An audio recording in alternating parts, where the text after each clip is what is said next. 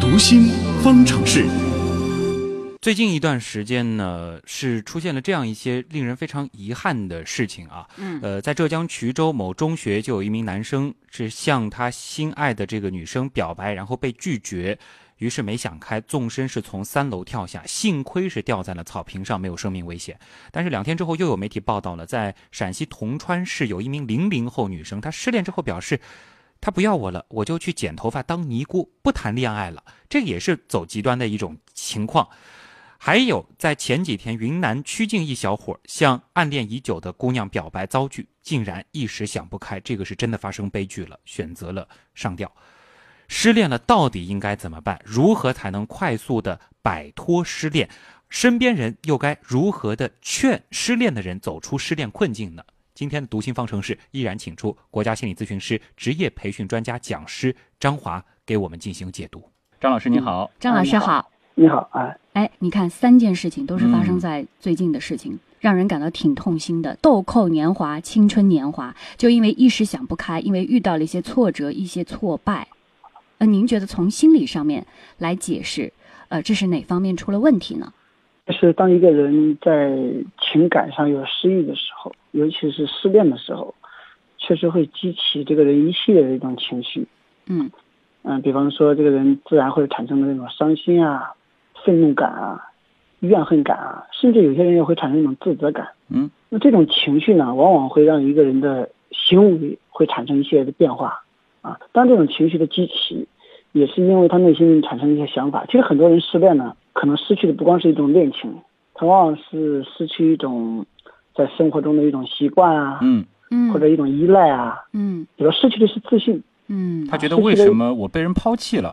我对一定是他不背如后有某一些人，不如其他人。对，你看，我们基本上在去给一些失恋的人去对话啊，嗯往往很多人会说出这样的话，嗯说，哎，其实我失恋了，这个人我也不是那么喜欢，但是我就是想不通，他会凭什么他会不要我？啊他凭什么不要我？应该是我不要他。对，啊，他会产生还会这有种人想说法，嗯。对，还会有人说说他为什么连个理由都不给我？那哎么是不是一种自尊心上的严重打击和受挫的这种感觉，让他不自信了，让他对自我认知方面产生了质疑？对很多人在失恋当中失去的不是一份感情了，失去的是一份尊严。呃嗯所以呢，它会引起一系列的后续的更情绪上的这种一种连续性反应。嗯，啊就是其实呃，一方面就是可能有的朋友他正在或者说曾经经历过失恋，其实还有很多的嗯朋友他会经常遇到一种情景，就是身边有朋友失恋了，嗯然后我们要去安慰他，我们要去疏解他，但这个时嗯候像我因为是男生嘛，就是嗯可能不如女孩子这个心思细腻啊，我就嗯很难。很正确的去引导身边的朋友走出这种情绪，无非就是可能陪他去喝个酒，嗯有什么更好的办法，或者说我们该怎么做，说些什么呢？嗯，非常好，这是一个非常好的话题，嗯因为就像我们前面所聊的一样，当一个人失恋了之后，他首先会激起一系列非常负性的这种情绪，但是一般情况下呢，我们作为同伴啊，作为伙伴，或者作为家人、作为朋友，都会第一时间会劝他说：“你别生气，呃，你别伤心，嗯啊、你别难过，啊、你也别自责。嗯”我觉得这个事情啊，比窦娥冤还要冤。你有你有没有想过啊？当一个人这个充满情绪的时候，这个时候他的情绪就像一个大的能量桶，嗯想去爆发，想去洪水般的冲出来的时候，嗯然后你告诉他说：“哎，你这个情绪堵回去，别难过。”反而会让这个人更加激起他的一种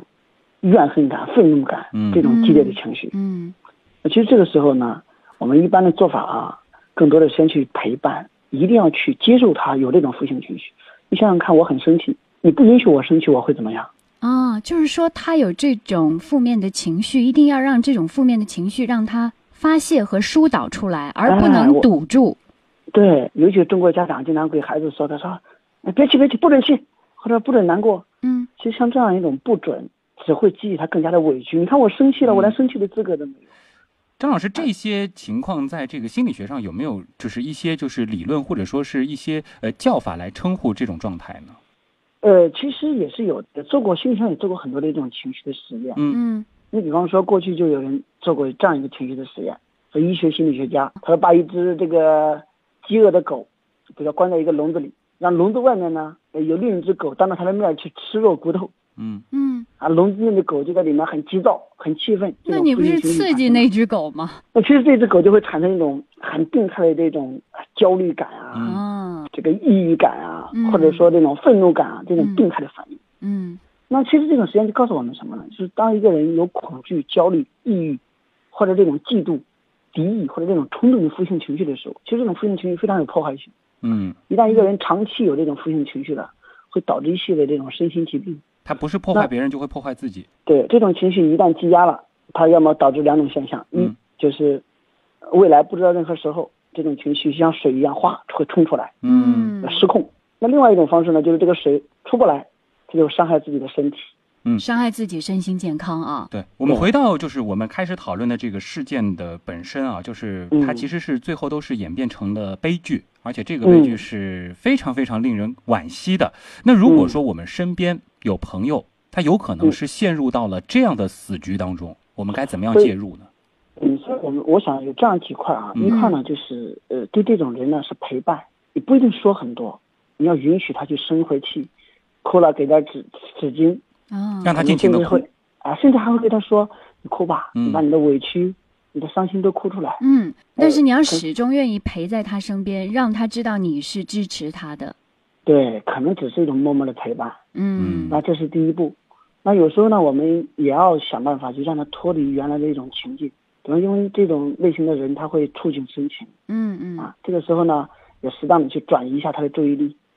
啊，比嗯方说陪他去看看电视啊，陪他上会儿网啊，啊陪他去逛逛街啊，这也是嗯可以的。换换总而环言之，境，要让这种人有事可做。嗯嗯，就是让他的注意力不要总是集中在失恋这件事情上，让他对转移对开来。嗯，对，哎，我倒等是这想到嗯等这几步都做了之后，一个最根本的就是到了后边，你要听他谈一谈。嗯看看他有没有在这个感情当中啊，有没有这种钻牛角牛角尖的这种思想。比方说，哦，哎，你看我我我我失恋我就完了，我失恋了我一定是不招人喜欢，呃，我再我也这样找不对到他人了。哎，我这样对他，他还这样对我，嗯嗯 嗯那我我怎么能够失恋？我对他那么好，有没有这种哎，比如说哎呦一定就怎么怎么样了啊，我不该怎么怎么样，这样一种钻牛角尖的这种想法，嗯，一旦有，那这种想法往往会导致这个人情绪很激烈。这个是需要带他去找一些专业人士进行一些介入治疗吗？这个呢，如果说这个人在前期呃在几天之内有这种负性情绪是正常的，你想想看，一个人他失恋了，对，他他失恋了之后，他还说，哎，我失恋了，我好开心啊。那这个时候，我觉得 对这个方反而不是对需，要看一看啊。对，我觉得这个要赶紧找心理医生了。对对对。哎嗯但如果时间长了，他从这种情绪当中走不出来，那这个时候我们还是建议找一些咨询师去聊一聊，因为这些咨询师能够更好的去理解他们，嗯，走进他们的内心。张老师，最后一个问题是这样的，就是我们现在怎么样嗯给自己就是设一些就是呃心理的这个防线？如果说以后我们遇到类似失恋这样的情况，能够让自己尽快的走出来呢？好，那我经常会问这个身边的人这样一个问题，我说你的一生之中准备失恋几次？ 为什么就问这个问题呢？嗯因为嗯呃，你去打听一下，你去看看身边的人，很少有人说我的第一次感情一定是成功的。嗯呃，有失恋也是正常的一种现象，这是可能大家需要做好的第一个准备。那第二个准备呢，就是我们在感情上确实要有一些合理的观念，嗯比方说，呃那我的一生就只能爱一个人，呃，或者说我谈一段恋爱一定要谈成功，或者我对一个人好，我我爱一个人，一个人也他应该应该爱我，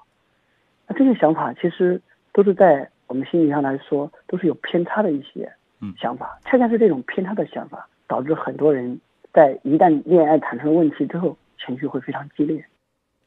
那好么的嗯不同人其实对于这个分手的态度不同，我们常常也会在一些电视剧啊、电影里或者现实生活里听到这样一句话，嗯说是分手后还能做朋友吗？那么对于这个问题，男人和女人的答案也是有所不同的。现在我们就来连线节目的心理观察员、二级心理咨询师四月，请他来为大家解读一下。好的，主持人，这是一个很难简单说是或者不是、会或者不会的问题，因为每个人的选择里都包含了复杂的个体差异性。